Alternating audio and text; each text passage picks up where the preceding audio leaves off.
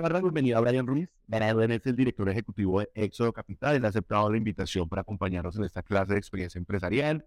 Vamos a entender de qué manera los modelos de negocio se construyen en el mundo financiero cuando la tecnología tiene la capacidad de generar valor. Vamos a conocer la historia de un emprendedor que lo ha hecho bien, un joven además que le ha rendido en la vida, pero que en medio de su juventud y en medio de ser un hombre tan joven, pues ha tenido que afrontar situaciones difíciles, situaciones adversas que hacen parte justamente de esas eh, dinámicas que tienen las compañías. Creo yo que gracias a este tipo de experiencias nosotros podemos empezar a formar un criterio mucho más acertado frente a lo que es ese ejercicio empresarial, tanto desde quien hace empresa como desde quienes hacen parte de las compañías. Brian, gracias. Gracias a ti por la invitación. Gracias a ustedes, chicos, por estar acá. De verdad que es un gusto para acompañarlos. Y es muy genial que ustedes estén aprendiendo todo esto porque emprender es lo único que en últimas les va a permitir conectar realmente con su propósito de vida. Entonces, de verdad, gracias. ¿De, dónde, Brian, la ven emprendedora? Yo creo que todo surge por mi mamá, por mi papá. Los iniciamos, bueno, cuando ellos iniciaron como jóvenes a emprender, iniciaron con carpintería, con muebles. ¿sí? Mi mamá diseñadora espacios interiores y mi papá se especializaba en carpintería. Cuando yo tenía 12 años, 13 años, ellos siempre me inculcaron mucho el tener que empezar a trabajar con ellos. Entonces mi mamá, mi papá me decía, bueno, ayúdame a lijar estos muebles, ayúdame a pelar estos muebles. Desde pequeño siempre me enseñó que nada podía quedar grande. Entonces desde ese entonces fue que yo empecé a emprender. Incluso cuando ellos se separaron, tomé la decisión de emprender porque no tenía como esa fortaleza económica por, parte de papá porque él se fue para Cali. Me acuerdo mucho que un día le dije, estábamos con una novia y dijimos, ¿qué nos ponemos a hacer? No tenemos nada que hacer. Y dijimos, vendamos sándwich es como lo que la mayoría de los emprendedores saben que han hecho, literal. Y mi papá me ayudó con una pequeña inversión en ese momento de 20 mil y ahí fue que empezó mi camino como emprendedor, prácticamente. Y, y yo creo que lo que sucede cuando uno empieza con un primer negocio es que después le va bien y le va mal y entonces pasa al segundo, y al tercero y al cuarto y cada cosa le va enseñando de alguna manera. O sea, vender sándwiches, el negocio de madera, cada cosa le va dejando una lección. Eso va haciendo como una especie de MBA por el camino. Tal cual. Incluso en el tema de los sándwiches, yo tengo un reel en Instagram que es la primera quiebra, el primer fracaso. ¿Esa fue la primera quiebra? en teoría sí, pues era muy pequeño, tenía 18 años, pero al, punto al que hoy es que nos empezó a ir tan bien que empezamos a hacer 30, 40, 50 sándwiches diarios. Los vendíamos por todo el barrio, por así decirlo. Y un día no los vendimos todos, nos quedaron como 20. Entonces obviamente estábamos súper aburridos porque ustedes saben que un emprendedor que se respete siempre quiere vender todo. Y ese día de vuelta pasamos por un colegio y había unos chicos que estaban en break. Y dijimos, ofrezcamos los sándwiches que nos quedan, eran muy buenos. Les gustó tanto, pero tanto, que con el tiempo empezaron a comprarnos muchísimo y la cooperativa está quedando en quiebra. No puede ser, se va a quebrar la cooperativa del colegio. A tal punto que, no literal, a tal punto que me tocó hablar con la coordinadora de la cooperativa. Ponle cuidado porque resulta que entonces pensaron que yo les estaba poniendo droga a los muchachos en los sándwiches. Eso puede ser. Entonces, Pero las competencias leales. Sí, no, y sí pasa lo que tú estás diciendo. O sea, hubo un momento en donde literal, porque literal fue así, los chicos nos decían, no podemos comprarles más sándwiches porque nos están quitando puntos. Y en ese nos toca dejar los sándwiches en un árbol y ellos dejaban el dinero. O sea, y nos de sándwich. Sí, literal. Y esa fue prácticamente la primera vez que... de logística. decidimos empezar así a vender hasta que quebramos prácticamente por ese lado porque efectivamente le estaban haciendo quitar puntos. Es lo que en la industria aeronáutica llama un jugador dominante que apaga las oportunidades de las pequeñas empresas. Tal cual, y, y eso fue lo que nos pasó con ellos. Y eso fue la primera vez que yo dije, miércoles, un crecimiento muy acelerado y de alguna otra manera no supimos cómo solucionarlo. Hablamos con la chica de la cooperativa, le dijimos, se los vendemos a ustedes y ustedes revéndanlos. Claro. Pero le van a subir un montón. Hicimos un, un consenso con todos los chicos y decían, no, no podemos pagar más, que en ese momento era como 3 mil pesos. Qué lindo ejemplo. ¿Cuántos años tiene usted, Brian? 29, cumplo 30 en 10 días. ¿Y qué es Éxodo? Éxodo es, en su traducción literal, significa salida masiva de personas o transición masiva de personas. En un contexto teológico tiene que ver más con la salida de la esclavitud del pueblo de Israel de Egipto. Entonces, Éxodo es esa transición masiva de personas que necesitan entender las reglas del dinero, el juego del dinero y aprender a invertir. O sea, ¿en qué momento salirse, por ejemplo? Correcto. ¿En qué momento y cómo hacerlo? Porque hoy en día, desafortunadamente, estamos en un contexto en donde hablan mucho de inversión. Desafortunadamente, no todo es bueno porque estamos en ese pico. Entonces, lo que hacemos es educar a las personas y al mismo tiempo enseñarles cómo crear un portafolio diversificado, persona natural, persona jurídica. Ah, o sea, usted se sienta con la gente, sea una compañía o sean personas, y les da eh, esos elementos para que tomen decisiones acertadas sobre cómo tener su propio portafolio, qué tipo de activos están allí. tenemos acciones, índices, criptoactivos, eh, Forex, también manejamos Forex. Ahorita estamos invirtiendo en una empresa que tal vez conoces que se llama Backing, que es de ganadería, estamos invirtiendo ahí. Estamos invirtiendo en... Ustedes son como esa plataforma que conecta a personas que quieren invertir unos recursos con quienes son los dueños de sus activos. Tenemos dos formas. Una que es la asesoría. Entonces se analiza el perfil de la persona y el de inversión. ¿sí? Y con base en eso le decimos, organiza tu portafolio de esta manera. Eso es lo que denominamos una asesoría. Y la segunda ya es un club de inversiones, que ese fue el que me metí en programas aquí en Colombia. Que ya quiero que contemos esa historia que es bonita. Entonces, lo que hacemos es crear un portafolio de inversión. Las personas ponen su dinero, nosotros lo administramos y bajo contrato se les entregan los rendimientos efectivos anuales. Pongamos un ejemplo. O sea, una persona llega, toca la puerta de ustedes y dice, quiero que me asesoren. ¿Qué pasa? Entonces, primero se hace básicamente un- una asesoría. ¿Hacia dónde quieres llegar? ¿Qué pretendes? Porque las personas hoy en día quieren invertir, pero simplemente es como pongo mi dinero y cuánto me renta. Pero en realidad tenemos que saber hacia dónde vas. ¿Quieres sea, comprar tu casa? No todas las personas tienen la misma ruta. No, Depende de qué. correcto, depende de la meta. Que si tú me dices, yo quiero invertir para mi casa, quiero invertir para mi negocio, para mi carro, para mi patrimonio, para la universidad de mis hijos, entonces tenemos que empezar a entender que el riesgo es diferente. También tenemos que entender cuál es el riesgo de la persona. Y con base en eso se diseña un portafolio totalmente diversificado de acuerdo a tu riesgo y a ese objetivo. Entonces decimos, necesitamos 300 millones de pesos para la universidad de mi hijo. Entonces hacemos una proyección con un capital base y con unas eh, mensualidades, llamémoslo así, que se podría hacer, para que de acuerdo a ese capital base y esas mensualidades, en X tiempo, supongamos que tu hijo tiene 10 años, de aquí a los 17, ya tienes ese capital. Entonces lo que yo le enseño a las personas es que no saquen tu dinero y lo voten, por así decirlo, sino que pongan ese dinero a rentar, evidentemente, y que la universidad en este caso se pague con el trabajo de la inversión, no con el trabajo del esfuerzo del- de, los padres en este caso. ¿Sí me hago entender? Sí, sí, sí. ¿Y quién, quién se encarga de hacer la asesoría? O sea, tú estás al frente, hay más gente acompañando, dando información. ¿Cómo hacen para, para un mercado que es tan diverso? Porque el mundo de las criptomonedas pues, es un mundo súper novedoso que además tiene un ambiente de desconfianza allí. O sea, estamos los que le creemos y lo, lo vimos muy de cerca, pero uno siente en el país que hay un ambiente de desconfianza de una parte, pero, pero está otro que es el mundo más tradicional de las, de las acciones, por ejemplo, y de ahí para arriba, pues otros que son conocidos como el Forex. Correcto. Pero la pregunta, ¿Quiénes están detrás de las asesorías? las asesorías las doy yo 100%. ¿Y cómo logras tener toda esta información? Todos los días de, en la, antes de mediodía me educo 100% en negocios, finanzas e inversión y en mentalidad.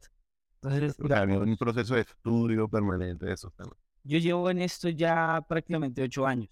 Entonces yo inicié por redes de mercadeo. Me fue muy bien a de mercadeo y en ese momento conocí el mundo del trading, me empezó a gustar, me empezó a ir mal, de todo lo que puede pasar. Y al final tomé la decisión de entender que el público necesita dos cosas. Invertir, pero no tiene el tiempo para educarse.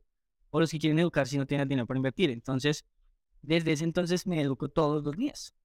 En algunos casos de una forma mucho más, llamémoslo, disciplinada que otras. Pero esa es como la forma en cómo como me educo, yo le digo a mi hermana, a Paula, es un constante aprendizaje. ¿Sí? Uno necesita vivir actualizado todos los días. Es la importancia de estar informado. Correcto. Digamos, uno puede estar en el contexto universitario, pero no llega hasta ahí. Uno sale a la universidad y empieza el proceso. Porque entonces si tú crees que finalizaste en la universidad, realmente no estás entendiendo el juego. Porque la universidad, la información que te brindan es supremamente importante, pero necesita estar en constante actualización. Claro. Eh, bueno, entonces, tenemos el ejemplo de la persona que quiere asesoría. ¿Cómo funciona con el tema de las inversiones? ¿Cuál es, digamos, la, la forma como ustedes transaccionan de cara a quien pone los recursos y de cara a quien está vendiendo ese activo? O sea, ¿cómo logran ustedes que si yo quiero invertir, por ejemplo, en criptomonedas o, por ejemplo, en acciones, ustedes compren esas acciones por mí y me las tengan allí en un punto? ¿Cómo, cómo logran hacer ese intermediador? Ese trabajo se hace prácticamente mensualmente y es la búsqueda de traders profesionales. Entonces los traders profesionales los evaluamos de acuerdo a unos criterios. Esos criterios básicamente es que no superen el 3% de riesgo del capital de cliente, que tengan un drawdown, que básicamente es, llamémoslo, mm, es que eso ya es otro concepto un poco más técnico. El drawdown es como la cantidad de dinero que se podría llegar a perder sin que se pierda. Me explico. Yo entro en una posición en largo, compra, ¿sí? Pero resulta que se va hacia abajo. Entonces yo estoy en menos 200, menos 500 dólares, pero todavía no los he perdido, a menos que la posición se cierre. Entonces ese flotante en rojo sin que la posición se pierde es un drawdown. ¿sí? Entonces se evalúan ese tipo de criterios y ya con base en eso se seleccionan los mejores de acuerdo a su experticia. ¿sí? O en dado caso, como en el caso de backing, lo que hacemos es prácticamente eh, ya contratar directamente con ellos. Entonces el cliente pone su capital, se hace un contrato por mandato en donde se estipula absolutamente todos los riesgos y ya nosotros administramos el dinero. Y los 16 de cada mes les llegan sus extractos para que ellos pues, tengan certeza de cómo les está yendo, porque es de renta variable, por supuesto. Ok. Y, y ustedes entonces lo que hacen es que eh, funcionan como una plataforma de servicios financieros digitales en Internet, donde la gente pone su dinero, ustedes se encargan de hacer la transacción en representación del cliente y cada 15 le entregan, Los 16 los 16, perdón, le entregan los en extractos. No entregamos rendimientos mensuales porque en mercados financieros variables entregar o prometer rendimientos mensuales es imposible. ¿sí? O sería posible, pero no siempre va a ser positivo. Entonces lo que hacemos es trabajar contratos de un año, tres años y cinco años. Porque desafortunadamente las personas piensan que se puede invertir todos los meses, que ese es famoso hoy en día, me hago el 6, el 8, el 10%, eso es imposible. ¿sí? O si es posible, se hace con, digámoslo, un riesgo muy alto. Claro. Nosotros Así como mucho puede que pierda más. Exactamente. un poco, un poco, yo, yo me veo de verdad muy de cerca, perdóname, el tema del Bitcoin, ¿no? Entonces, ah, yo estoy en Blue Radio, entonces a Blue One, pues los presidentes de las principales compañías de criptomonedas, buenos días, y, mm, y hacer mucha pedagogía. Yo creo que eso no se trata de invitar a la gente a que invierta en algo, sino se trata de que la gente tenga información y cree su propio criterio. Esa es, digamos, mi lucha permanente. Y en enero el Bitcoin estaba sobre los 16 mil dólares, o sea, fue una de las caídas más fuertes.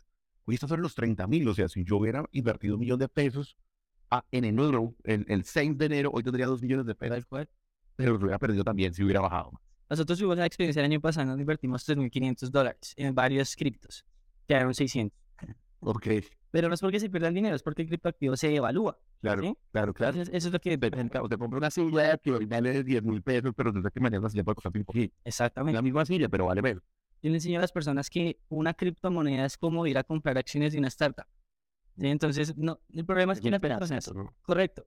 El problema es que las personas piensan que las criptomonedas están hechas para invertir, Sí, no. pero realmente las criptomonedas están hechas como un modelo de negocio de recaudación de capital. Ujú. ¿sí? Entonces yo lanzo la- mi, mi criptomoneda y lo que yo busco es una capitalización como lo que pueden tener las acciones de una empresa y con base en esa capitalización se desarrolla un proyecto.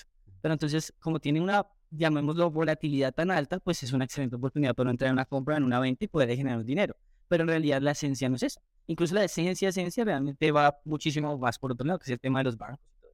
Vayámonos a una anécdota que yo conozco así por encima y creo que es un buen momento para contarla. Y para los que acaban de llegar, tiene que ver mucho con ese ADN que tienen los empresarios de aprender de los momentos difíciles, de las quiebras. Yo les he contado a ustedes en algún momento, cuando hablábamos posiblemente de crisis, cómo las crisis eh, siempre van a estar presentes y a veces no dependen de uno, a veces son consecuencia de desinformación, a veces son consecuencia de las variables macroeconómicas, a veces es consecuencia del, de crecimiento económico. Miren, yo veo cerrar todos los días compañías que son muy importantes o que se han retirado contra todos los pronósticos. O sea, yo me viví la salida de Merkeo, por ejemplo, de México. Después de tener a Miguel McAllister allí contándole una historia de cómo estaban llegando, pero no les funcionó. Eh, y, y, y Joker, por ejemplo, que era la plataforma de suicidios, y tampoco funcionó.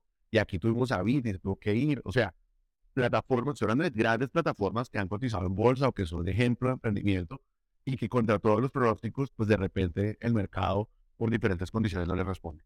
Esa es un poco la historia a la que quiero que lleguemos, Brian, de cómo fue esa primera, no sé si fue la misma compañía, pero ese primer momento en el que arrancaste, la cosa funcionaba muy bien y de repente hubo como un llamado de las autoridades reguladoras. Sí, total. Realmente Éxodo ha quebrado tres veces. No te ha quebrado tres veces. Es la Más cuatro con los sándwiches. Sí, tal cual. Y bueno, sí, yendo a esa historia puntualmente, eso fue porque nosotros estábamos empezando a recaudar mucho capital. Nosotros contratamos un equipo de ¿Cuánto abogados recaudando?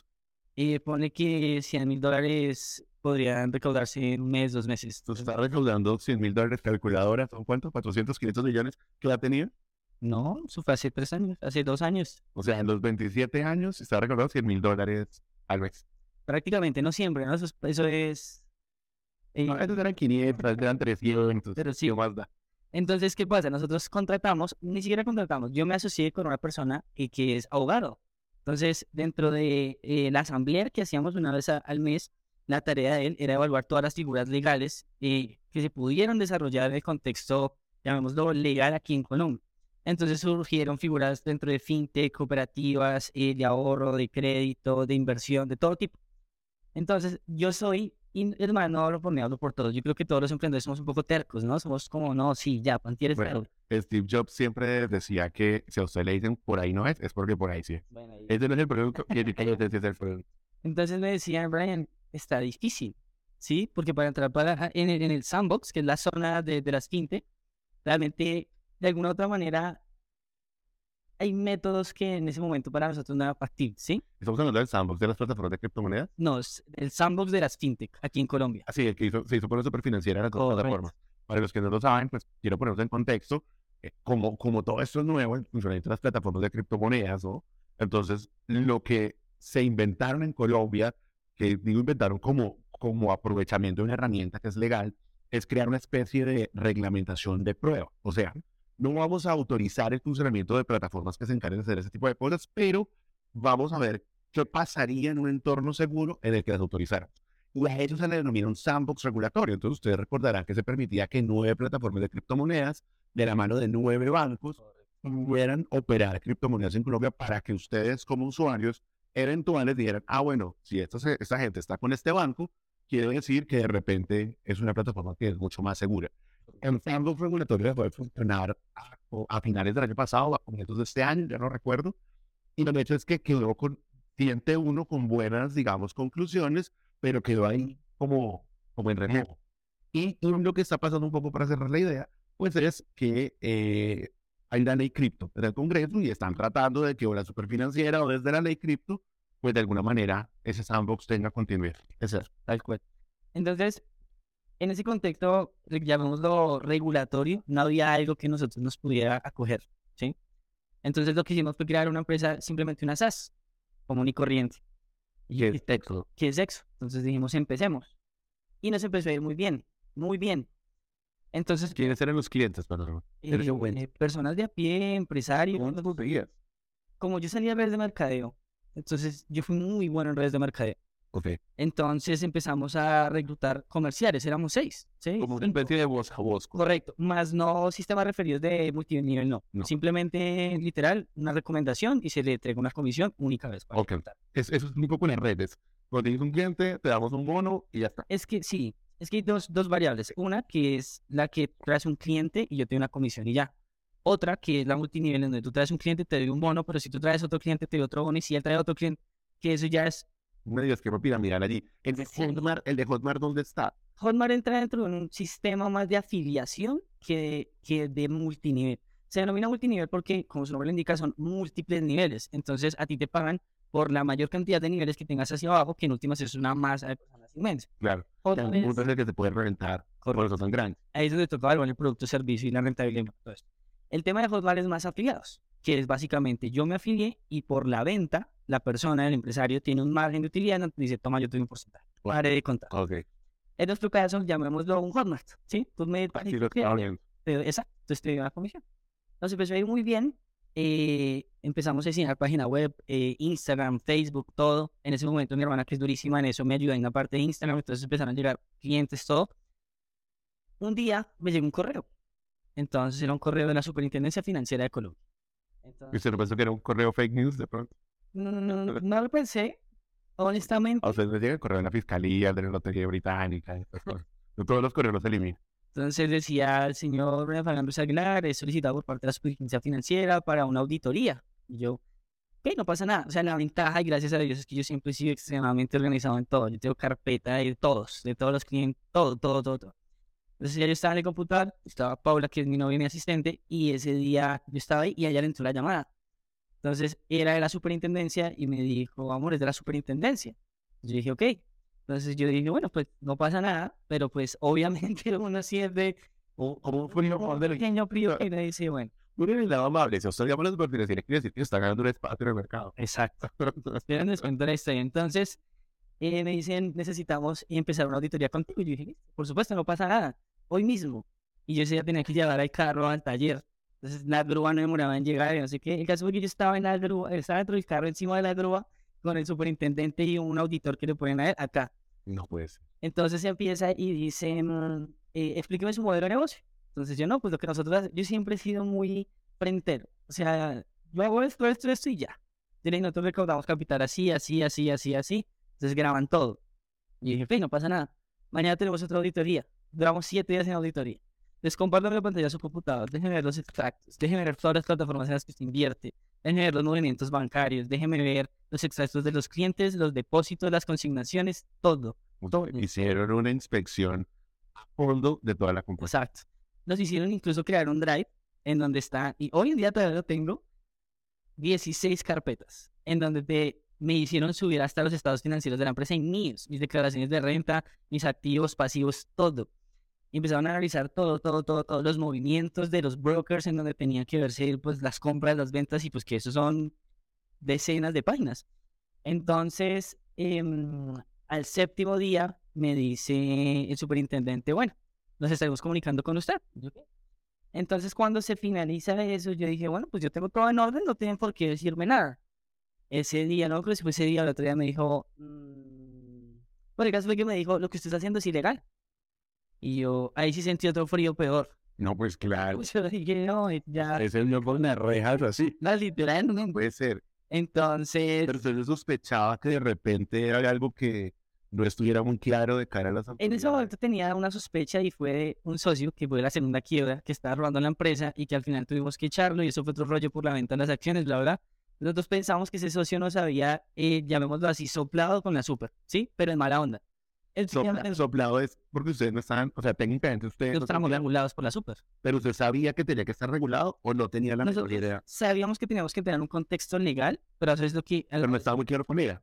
No, es que aquí en Colombia no existe. Y, y esa fue las soluciones que al final llegamos. Pero aquí en Colombia, entrar en un contexto financiero es muy complicado. Y más cuando estás en contra de una institución bancaria. Y más cuando no hay una forma en la que tú puedas decir, no, es que yo soy amigo de él, o primo de él, o yo conozco a. Entonces es muy complicado. Pero bueno, eso es parte de la historia, esa es la parte del final. El caso fue que eh, me, me, llaman o me escriben, me escriben. Me llaman o me escriben y me dicen, vea, usted cita a la superintendencia financiera la otra semana. Entonces ahí sí me imaginé yo detrás de las rejas. Entonces llegué yo a la superintendencia financiera, me acompañó Pau y yo, nosotros somos muy creyentes. Yo le decía a Paula, yo sé que yo no estoy haciendo nada malo. Y esa siempre ha sido mi premisa. Yo sé que yo no estoy haciendo nada mal. Yo le decía lo que tenga que pasar, que pase. Ese día me comuniqué con mi abogado, me comuniqué con otros asesores, me decían, haga esto, esto, salió, salió esta ley, esta lo puede cobijar, este tal, pero en últimas yo decía, yo no haciendo nada mal. Llegamos a la super financiera, carrera séptima, con calle séptima, perdón muy bien, si no estoy mal, por ahí. Como a las nueve de la mañana. Llegamos, me anuncié, salió el superintendente, eh, nos entró, llegamos a una oficina, dijo apaguen los celulares y pónganlos encima de la, de, la mesa. Entonces yo, bueno, pues no pasa nada, obviamente se sentía ese miedo, y dije, en cualquier momento está la policía y me salga. Horror. Y dije, bueno, el tipo tenía eh, esas divisiones de vidrio que se utilizan como, como tablero. Y empezó la gente a explicar cómo funciona el contexto regulatorio aquí en Colombia para lo que tú estás haciendo. Primero, tú no eres un fondo de inversión porque no estás asociado con ningún banco. Segundo, tú estás recaudando más de títulos de valor, tú estás cayendo en captación ilegal de dinero. Tercero, tú tienes una empresa constituida como SAS y la, la, la, empezó así. Y yo, bueno. Ahora, entendiendo esto, nosotros como entidad tenemos que comunicarnos con otras entidades. El proceso de que tú vas a entrar es que ahorita nosotros nos comunicamos con la Superintendencia de Sociedades y la Superintendencia de Sociedades, eh, eh, llamémoslo así, cierra la empresa temporalmente, se asigna un liquidador. Ese liquidador tiene que empezar a devolver el dinero de todas las personas, no lo va a hacer de una vez porque tú no eres el único, y el liquidador se cobra el capital de la empresa. Después de que esto pase, entonces tenemos que comunicarnos con la fiscalía, porque tú cometiste un delito que se llama captación masiva ilegal de dinero. Y eso tiene eh, de 3 a 5 años más o menos de cárcel, como 8 años de, de 3 años de cárcel. No, fue Paula. Por eso es mi asistente.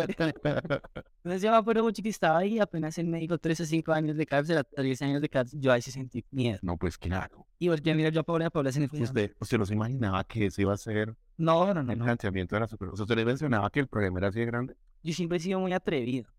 O sea, eso es bueno y es malo, pero yo soy muy, como, no me importa, yo sé para dónde voy, yo sé cómo lo estoy haciendo. Pero eso ha sido muy bueno, por lo menos en, en mi vida. Pero bueno, el caso fue que yo volteé a mirar a Pau y Pau tenía los ojos aguados. Y yo sentía que ya me iba a llorar y yo dije, no, en cualquier momento entra la policía literalmente, porque el médico usted es consciente que cometió un delito. Y yo, ok. Entonces yo le decía, Pepito, usted sabe que yo tengo todo el dinero. Le dije, usted sabe que con base en, la auditoría de siete días, no hay, no falta dinero. O sea, toda la plata de los inversionistas estaba ahí guardada. Todo, todo, todo. Pues sí, en los diferentes Pero, brokers. pero todo. creo que eso era lo más importante. Porque lo que se estaba evidenciando, me da la sensación a mí, es el caso de alguien que no tenía la información suficiente de cuáles eran los requisitos jurídicos que debía cumplirse. Pero si hubiera una mala fe, pues la plata no estaría, como suele suceder en muchos casos. Se acuerda con esa palabra mala fe por lo siguiente. Entonces, él, él me dice, él me dice, bueno, así de 10 años de cárcel, ta, ta, yo sentí miedo ahí y me dice, quiero que sepa algo. Así usted lo haya hecho de buena fe o de mala fe, para las leyes colombianas eso no significa nada. Entonces yo le dije, pero yo tengo el capital, yo tengo el dinero, lo- yo lo devuelvo. Y no ha pasado nada. Y me dijo, usted ya cometió un delito. Entonces, claro, ahí sí yo dije, dije, no, ya, ya, ya, para la cárcel, pensé yo, ya imaginaba recibiendo Es, es increíble que nos parezca chistoso. ¿eh? visita y Bueno, yo dije, y yo dije, bueno, ya no puedo hacer nada. Se quedó callado y se quedó mirándonos a Pablo y a mí y nos dice, yo llevo muchos años en esto y yo ya sé cuando alguien es ladrón y cuando no. Y yo sé que ustedes no están haciendo las cosas mal y ustedes no merecen terminar detrás de una cárcel. Así nos dijo. De unas rejas. Paula y ya, ya se estaba poniendo. Claro, recuperó, recuperó el aliento. Entonces yo le dije, ok. Y me dijo, quiero que sepa algo. La superintendencia financiera no está diseñada para brindar asesorías. Nosotros simplemente velamos porque las cosas se cumplen. Y yo aquí le estoy dando una asesoría prácticamente. Entonces, dentro de todo lo que nos explicó, nos dijo las posibles soluciones sin decirnos que eran soluciones. Entonces yo le dije, Pepito, o sea que yo puedo hacer esto. Y me dijo, yo no sé. Me dijo, es más, si usted termina en un juzgado y me menciona, yo voy a negar esta conversación. Me dijo, si usted llega a terminar en un juzgado y dice que yo lo cité acá y nos reunimos, yo voy a decir que esto nunca pasó. Entonces yo, yo entre mí yo decía, Dios mío, o sea, Dios es muy top. Y literal, yo decía, ok. Entonces, Es, es muy top. yo decía, yo decía, ¿qué, qué, qué onda? O sea, ¿qué más puedo hacer? Y yo decía, o sea, hago esto. Y me decía, no sé. Entonces, en medio de eso, yo le hice una pregunta que fue la solución más adelante. Yo le dije, quiero que me responda algo. ¿Cómo hacen las empresas multiniveles que recaudan capitales de millones de millones de dólares y no les pasa nada? Y él me dijo, estas empresas no están constituidas en Colombia. Y estas empresas, nosotros como superfinanciera, lo que podemos hacer es emitir comunicados masivos, que esa es la otra, me van a sacar por todo lado, televisión, periódico, por todo lado y que digamos si tú lees un, un titular que diga eh, Brian Ruiz eh, tal cosa por eh, recaudación masiva ilegal de dinero, van a pensar que me lo robé. sí, claro. Pero el delito es recaudar, no porque yo haya robado. Ah, Pero la gente no, no lo diferencia. Exacto. Entonces, bueno, mm, me dijo, es porque esas empresas están constituidas por fuera. Acá lo que nosotros hacemos es emitir un comunicado y ya el ciudadano colombiano tomará su decisión. Sin embargo, nosotros decimos. Yo, ¿qué? Yo le dije, don Pepito, hagamos una cosa. Mm, si yo quisiera entrar dentro del contexto regulatorio de la superintendencia financiera, ¿cuánto dinero necesito? Son más o menos 1.600 millones de pesos. Entonces yo le dije, digamos que yo los tengo. Yo quiero hacer parte de... Yo le decía, yo quiero que me regulen, porque mi sueño más grande es ser uno de los fondos de inversión más grandes de Colombia. Y él decía, no es así de fácil, güey. Decía, no es así de fácil. Aquí en Colombia no es así de fácil. Entonces yo le decía, ok. Y nos despedimos. Ese día llegamos al apartamento con Paula y empezamos a entrar a las plataformas a retirar todo el dinero, los brokers, traders, todo. Y ahora es forma más sencilla hacerlo por criptos. Entonces me acuerdo mucho que con Pau nos fuimos para un amigo de ella que es importador de China, productos de China, y trabaja con criptos también por aquello de, de la carga tributaria y todo esto, que bueno, es otro tema bastante interesante. Y ese día salimos con una cantidad de dinero de ese lugar. Literalmente lo escondíamos por acá, salíamos con el dinero por acá. Y llegamos, ¿Puede decir dinero a los inversionistas? claro, algo que la forma más rápida retirarlos porque un broker se puede demorar prácticamente una semana hábil. Sí, es por transferencia bancaria. Y ah, entonces no te he contado nada. Entonces el superintendente me dijo, en ocho días tu caso pasa a mi jefe. Y cuando pase a mi jefe empieza el proceso que te dije con las super sociedades, con la, bueno, la fiscalía y todo este rollo. Yo tenía... por- ah, para, para eso viene esa parte. La mano, ¿no? Los veo muy concentrados. Ahora, ponen así siempre en mi clase. Mentira, siempre son así en mi clase. Entonces, el, el superintendente me dijo, en siete días este caso pasa a mi jefe y si esto pasa a mi jefe ya empieza el proceso. Y empieza el proceso y tú en últimas pues ya sabes cuál es el final. Me dijo, tienes siete días para solucionarlo. De... Tienes siete días, para- o sea, le dieron una pista Exactamente. y lo que tenía que hacer, claro, porque después de una semana entra el liquidador y se pierde el control de la compañía. Ya, chao. Y no solo el liquidador, congelaban los fondos míos, los propios, valga la redundancia, y los de los socios. No, claro, pues se iba a agravar el problema. Entonces, dentro de las soluciones que él me dio sin decirme que eran soluciones, era liquidar la empresa y disolverla, quedarme con menos de 20 títulos, que ya es legal aquí en Colombia, o entregar el capital. 20 títulos es 20 clientes. 20 clientes, hay figuras. Yo puedo decir 20 clientes o 20 empresas y cada empresa puede tener 100 clientes, ahí es donde entra otro tema regulatorio. Ok. Entonces dijimos, nos retiremos. Sea, el otro día, vuelvo al contexto de la historia, con todo el dinero llegamos al apartamento, pusimos el dinero encima de la mesa y empezamos a hacer literal puchitos con cédula, nombre y cuenta bancaria. De lo que le correspondía a cada uno. Exacto, dejé, los, dejé menos de 20 clientes que eran los que más capital tenían y los que yo consideraba que eran los más potenciales.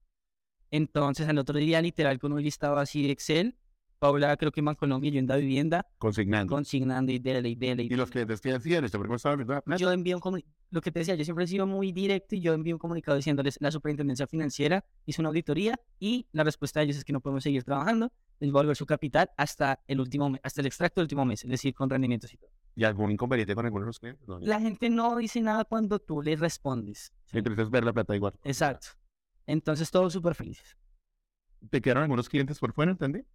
No, me quedé con clientes, Ah, con menos de 20 títulos. ah, quedaron menos de 20. ya, Correcto. ok. Ujú.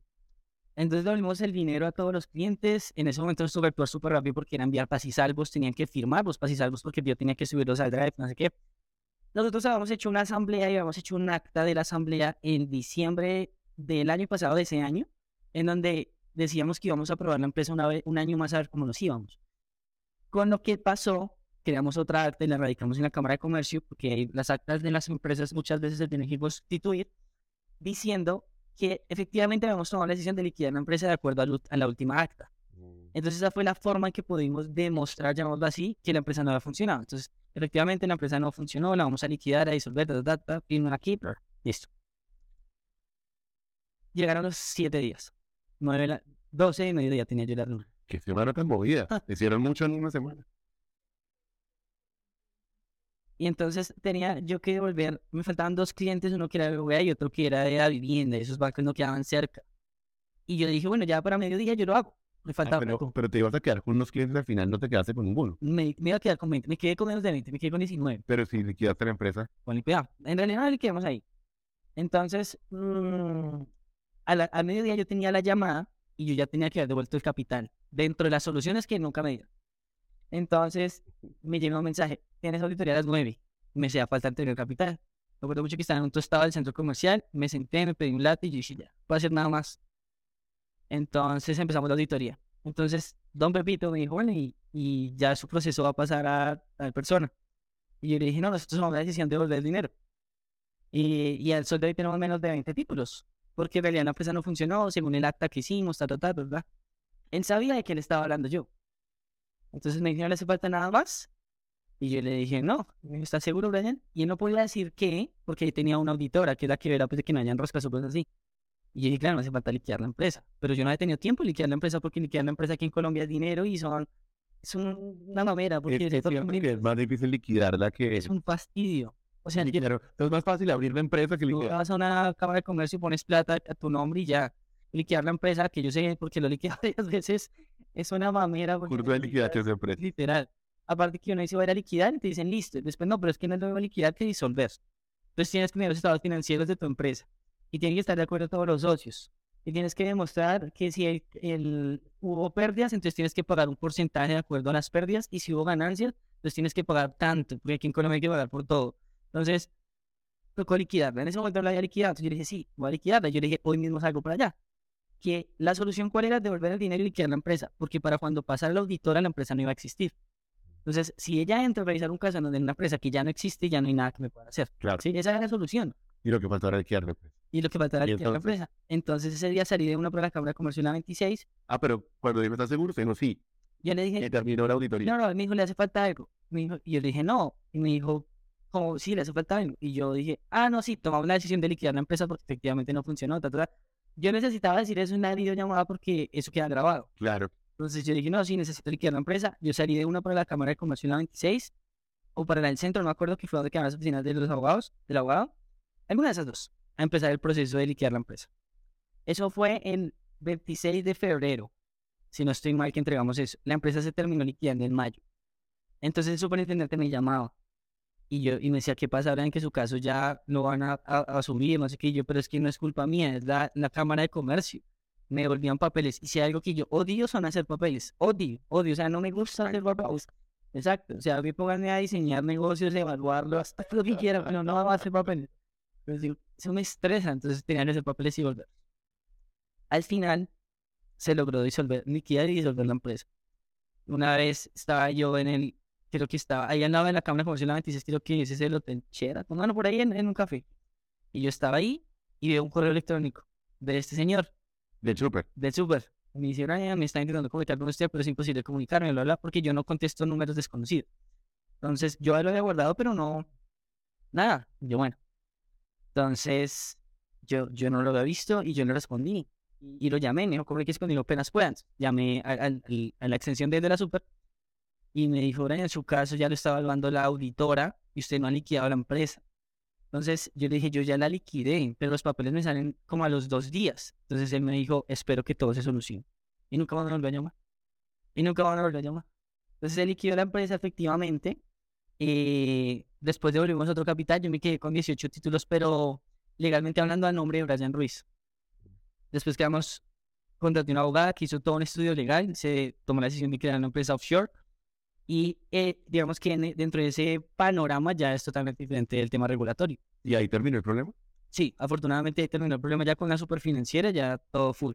Pero pues obviamente, una vez hablando con un evaluador, porque contraté un evaluador para que evaluáramos la empresa para vender unas participaciones, para crear liquidez en la empresa, él me decía, dentro, dentro del contexto de conocernos y todo eso, yo le decía, bueno, ¿tú ¿qué opinas de la empresa? Y me decía, yo no puedo creer que después de lo que te pasó con la superintendencia, tú todavía lo sigas intentando.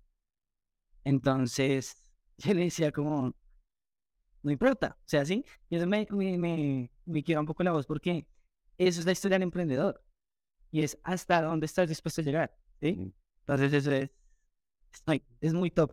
¿Qué, qué fue, qué, qué ha sido lo, lo más difícil? ¿Cuál es la lección que queda de todo eso? O sea, ¿qué, qué sientes, Brian, después de semejante susto eh, y tener que liquidar su empresa que quedó aprendido? Lo primero es contratar un buen equipo de abogados, Estar bien rodeado jurídicamente. jurídicamente, pero contratar los mejores. El problema es que el emprendedor no tiene el flujo de caja cuando inicia para contratar, perdón, abogados. También depende del nicho, depende del contexto, del tipo de mercado en el que te vas a meter. Lo primero es contratar buenos abogados. Segundo, aprender a crear sociedades. Porque en una de las quiebras, uno de los problemas fue porque el diseñador gráfico quería cobrarme un montón de dinero por la marca de la empresa. Entonces eh, aprendí que las sociedades se tienen que saber escoger. Mm, aprendí a no rendirme. Perseverancia. Sí. Oye, me devuelvo un momento por el tema del diseñador. O sea, hubo una disputa por la marca. Sí, eso fue la segunda quiebra. No fue fair. Porque, Claro, porque él diseñó la marca y después la cobró. porque el tipo es un muy buen diseñador, muy buen diseñador. Y está de los, entre los cinco mejores estudiantes de Platzi en Latinoamérica. Wow. Entonces, ya está en tercer lugar. Y es muy bueno. Diseñé la marca, entonces mm, un día vamos a sacar merch, ropa. Y dije, "Parce, quiero que saquemos ropa Éxodo. Entonces dijimos, bueno, hagamos un producto inmobiliario, todo el tema. Dentro del tema económico, él dijo, bueno, pues es que la marca es mía. Y yo le dije, pues tú entraste como participación accionaria o societaria desde el punto de vista de tu, tu participación como diseñador. Económicamente hablando, digamos que no pusiste cash. Entonces, por ende, te corresponde una utilidad y una participación accionaria, más no puedes estar diciendo que como 40 millones de pesos está pidiendo en ese momento. Mire, no estamos en el momento para que tú me pidas 40 millones de pesos en este momento. Y eres muy egocéntrico dentro de su papel de diseñador gráfico. Y tiene con qué, pero pues no, no, considero que esté bien. Entonces, tuvimos un problema. Entonces, sacar a una persona de una sociedad es difícil. Porque incluso cuando me pasó con, con otra persona, que era un amigo, bueno, Jonathan, nadie sabe quién es Jonathan, pero es Jonathan. Teníamos 11 años de amistad, a pesar de que él robó la empresa, aquí me salgo un poquito del contexto, yo no lo podía echar. Él tenía o que ceder o que vendernos las acciones. ¿Sí? Así él hubiera sido un ladrón. Entonces, eso fue después de, de Luis, que es el diseñador. Con Luis pasaba lo mismo. Yo no le podía decir, no, pero ¿usted qué le pasa? Despedido. Él ya era socio. Claro. ¿sí? Entonces, en ese momento que fue, digamos, la mejor decisión fue liquidar. Entonces lo que le dijimos a él fue, no, pero es que así no podemos. Entonces, pues, tuvimos varias reuniones, asambleas, bla, bla, y al final dijo, no, yo me retiro, ¿sí? Entonces tomamos la decisión de retirar y al fin cambiamos, al final cambiamos el logo, la imagen y ya. Se le puso una H a Exo y esto. Se le se, se le puso una- Eh, entonces, para recapitulemos, para rec- recapitulemos, lecciones. El tema societal, aprender a hacer sociedad. No siempre hacer sociedades con los mejores amigos ni por la son, son garantía o porque se pasa bueno, sino que seleccionar muy bien los socios. Dos, rodearse jurídicamente. Tres, tener por lo menos las herramientas legales claras. ¿Qué más dirías? No rendirse. Ah, perseverancia. A perseverar y hay algo que se denomina en el método Lean de Startup, que es el punto de pivote. Y yo le enseño a las personas que mentoreo, que una cosa es éxito, otra cosa es marca personal, en donde mentoreo negocios, es el punto de pivote es aprender a cambiar la estrategia, pero no la visión. El emprendedor tiene que entender que si tiene una visión que conecte directamente con su propósito, nunca tiene que cambiar lo que está haciendo. Cambie la estrategia, ese punto de pivote, ¿sí? Pero, pero persevere, manténgase, siga. Tarde o temprano los resultados van a llegar. y falta muchísimo camino, o sea, es muchísimo camino el que siempre va a hacer falta, porque uno nunca va a terminar la empresa. A menos que llegue alguien y se la compre y ya, pero igual uno sigue. Entonces es mantenerse en esa línea. Pero fundamental, y eso se lo enseño siempre a, a mis aprendices, es conecten su visión con su propósito de vida. De lo contrario, van a estar desarrollando modelos de negocio que hacen solo por flujo de caja. Y si llega un negocio que te da flujo de caja, pero una circunstancia que sea lo suficientemente dura, no vas a aguantar. Eh, hoy, a los 29 años, ¿en qué está, en qué está la empresa? Hicimos un evento el año pasado, lo hicimos en la Cámara de Comercio Empresarial, y lo que hacemos es educar. Entonces desarrollamos ese otro servicio que son asesorías netamente, como te decía ahorita. Asesorías en finanzas personales, que es salir de deudas, administrar el dinero de forma correcta, bueno, salir de deudas en tiempo récord, administrar el dinero de forma correcta y crear portafolios de inversión. Ese es un servicio. Y en segundo, el club de inversiones. En eso está la empresa ahorita, ¿sí? Porque este año me enfocado en mi marca personal y paralelo a eso, obviamente, Nexo. ¿Qué pasó con los clientes a los que les devolvió la plata? ¿Alguno todavía eh, sigue siendo? Algunos volvieron, claro, algunos volvieron. Yo les dije, la empresa liquidó, se hizo esto, esto, yo volví a recaudar capital, no me acuerdo para qué fecha, pero fue a X cantidad, agosto, y muchos me escribieron. Incluso yo hice como un- una campaña de ventas en donde sacamos todas las bases de datos y los empezamos a llamar. Muchos volvieron a invertir, otros no. Mm. Eh, y hoy en día, gracias a Dios, todos los clientes están satisfechos. Siempre que finalizamos un contrato, les pido un pequeño testimonio, feedback. Y eso es lo que ponemos en nuestras redes sociales, eso es lo que enseñamos. Eh, un, tema, un tema ahí de cierre, Brian, para terminar de entender un poco el éxito hoy y, y además las lecciones aprendidas y es, ¿por qué razón un cliente llegaría a Éxodo y no a un fondo de inversión tradicional? Para mí, la respuesta directa y más clara es por el tema de la rentabilidad. La gente hoy en día está feliz porque los CDTs están entregando un 15%, pero es un fenómeno a causa de la inflación. Entonces la gente no entiende que en últimas un CDT le está dando lo mismo, ¿sí? un 3% más o menos 4%. Nosotros en Éxodo recaudamos el capital y lo dolarizamos. Entonces estamos prácticamente evadiendo la inflación. Evidentemente hay una repercusión por el tema de la apreciación del, pie- del- del peso colombiano, pero ahí hay un valor agregado. Adicional a eso, los rendimientos que nosotros entregamos efectivos anuales están por encima del 18%, 25%, hemos tenido resultados hasta el 36%. Entonces, el ¿Anual? anual, efectivo anual, igual es un promedio, te repito. Eh, entonces, siempre vamos a estar, por lo menos hasta ahora hemos estado por encima de una institución financiera, em, llamémoslo tradicional, ¿sí? Mm. Que ese es el punto hacia el que yo quiero llegar, y es prácticamente un club de inversiones, no lo quiero ver a llamar fondo, le enseña a las personas que es posible invertir. Nosotros tenemos un lema y es democratizamos el concepto de inversión. Tú le hablas a alguien de invertir 100 dólares y, y no sabe que eso se puede. Hay gente que no sabe que un ETF se puede conseguir en 30 dólares. Claro. Hay personas que piensan que para invertir necesitan 10, 20, 30, 50 millones de pesos. Em, ¿quién es- ¿Cuál es el perfil de los clientes a los que apuntan? Tenemos tres jóvenes. Segundo, padres de familia. Y tres, eh, personas ya adultas. Jóvenes que quieren empezar a crear su portafolio para viajar, Ujú. para no tener que depender de un trabajo toda la vida. Los padres de familia que siempre lo hacen para los, sus hijos. Entonces tenemos, digamos, ese contrato de cinco años. Entonces invierten, ejemplo, para su colegio, su universidad.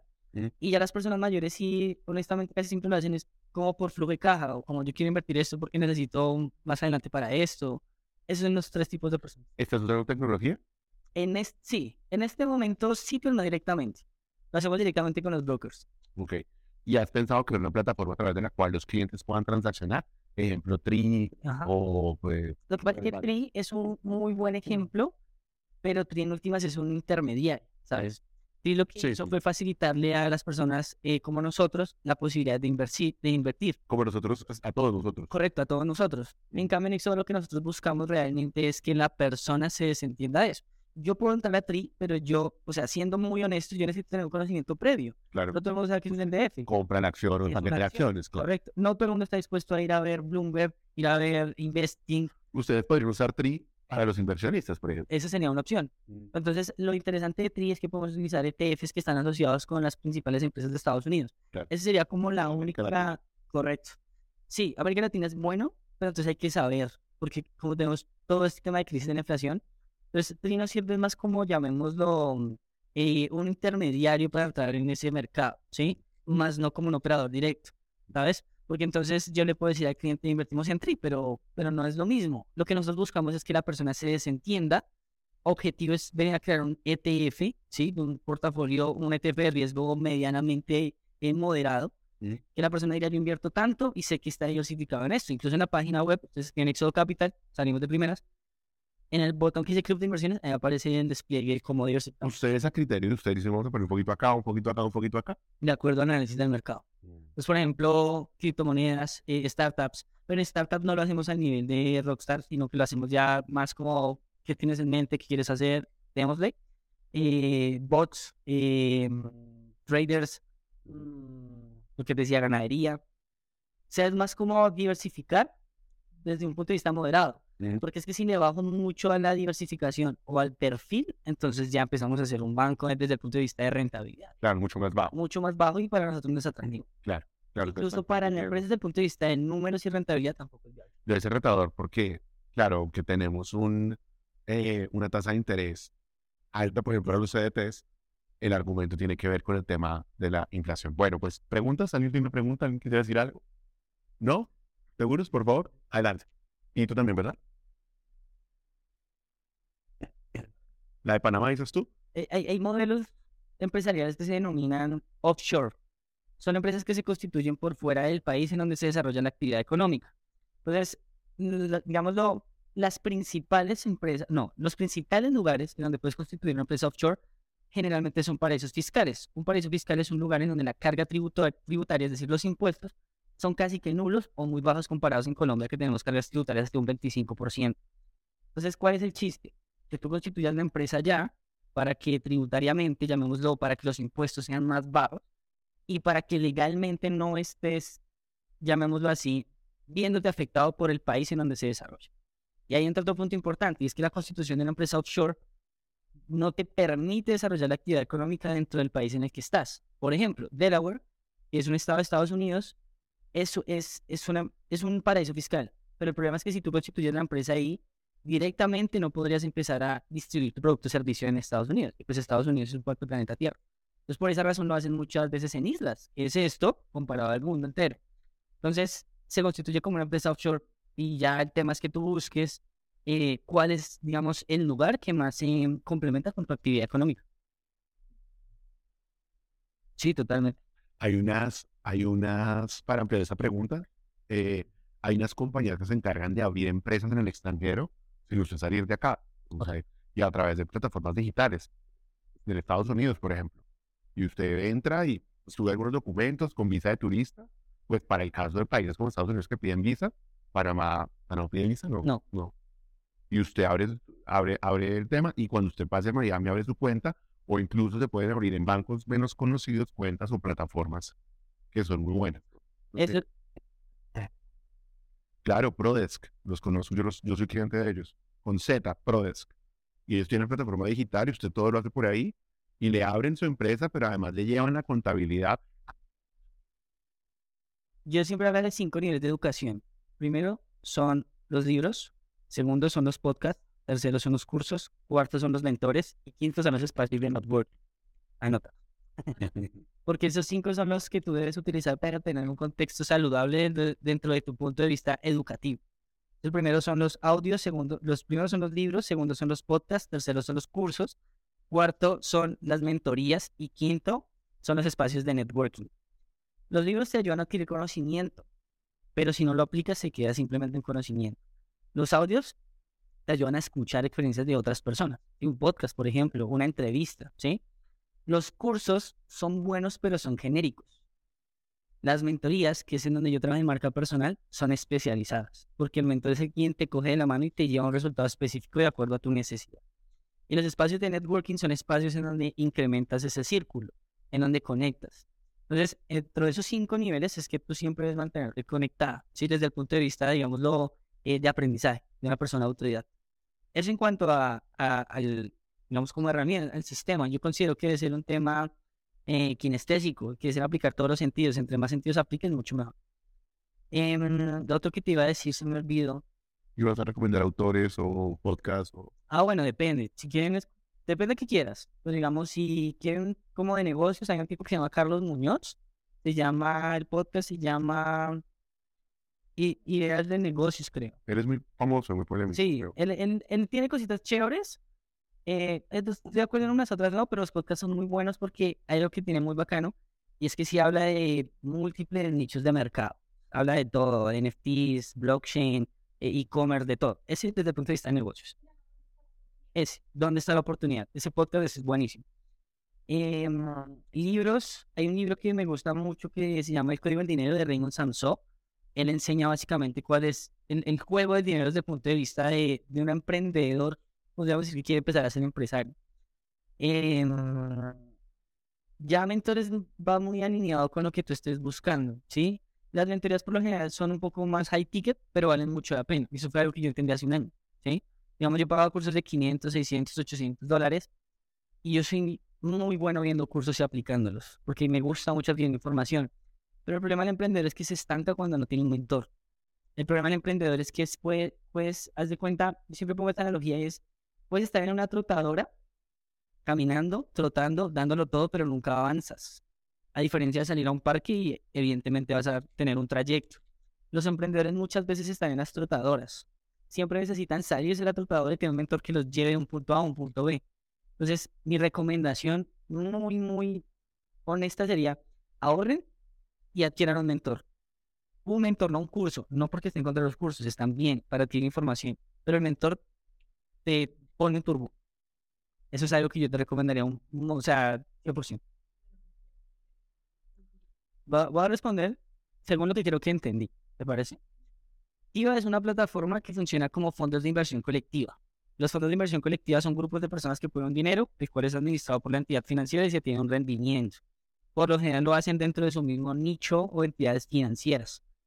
Muy pocos distribuidos. Es decir, diversifican en diferentes, llamémoslo, eh, rubros, ¿sí? Entonces, IVA es buena. Yo dejé de invertir en TIVA porque los rendimientos eran muy malos para mi perfil de riesgo. Para ti puede ser otro y puede ser bueno. Entonces, ese es un punto, es identifica primero tu perfil de inversión. Porque para mí puede ser muy malo, para ti puede ser muy bueno, y perdona la expresión, valen pepinos y para mí es bueno y para ti no. Porque hay veces que el cliente, es que aquí me dan el 10, el 8. Bueno, pero es que tienes que estar dispuesto a perder tanto. Uy, no. Quédate ahí, check, por ese. Ahora, mmm, lo otro que me dijiste es invertir con poco capital. Creo que fue lo que te compras. Muy buena pregunta. Hay una estrategia que se llama estrategia DCA. Búscala. Es una estrategia que se utiliza por lo general para las inversiones en el dólar, pero se puede utilizar para cualquier tipo de activo. ¿En qué consiste? En estar comprando constantemente el activo. Entonces, por ejemplo, tú compras hoy 10 mil pesos en criptomonedas, en Bitcoin, que lo puedes hacer, ¿sí? Eh, digamos que de tu salario tú sacas un 5% para invertir. Todos los meses ese 5% lo diversificas. En criptomonedas te queda muy sencillo. Incluso puedes comprar ETFs desde 30 dólares. En las asesorías que yo doy, les enseño cómo crear un portafolio diversificado de acuerdo a los portafolios más importantes del mundo y desde 100 dólares, que estamos hablando de 500 mil pesos. Entonces, en ese orden de ideas, todos los meses puedes ir inyectándole un poquito, un poquito, un poquito. Lo más importante es que tengas una mentalidad a largo plazo. Sí, porque el inversionista quiere meter ya el dinero y recogerlo ya. Ustedes están en una, yo todavía sigo en una edad muy buena para invertir a largo plazo, 10 años, por ejemplo. Entonces tú dices, tengo poquito capital, no importa. Y digamos, si tu salario mínimo son más o menos que millón trescientos, sacas un 10%, 130 mil pesos, obviamente de acuerdo a tus finanzas personales, por supuesto. Y ese 10% lo diversificas todos los meses.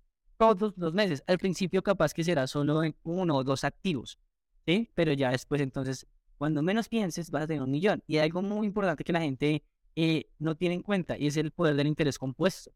¿sí? El interés compuesto es fundamental en, la inversión. Si tú buscas, analizas o hablas con los principales inversionistas y el negocio de ellos es a largo plazo y en interés compuesto.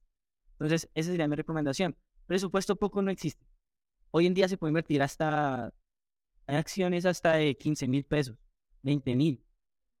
Desde 10 mil pesos.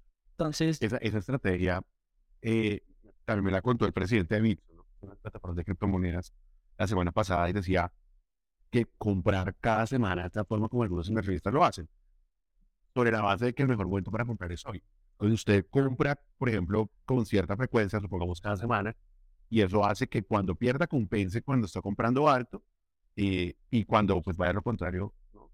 Eh, esa es una estrategia, mantenerse como para no asustarse frente a esos cambios que puede tener el mercado.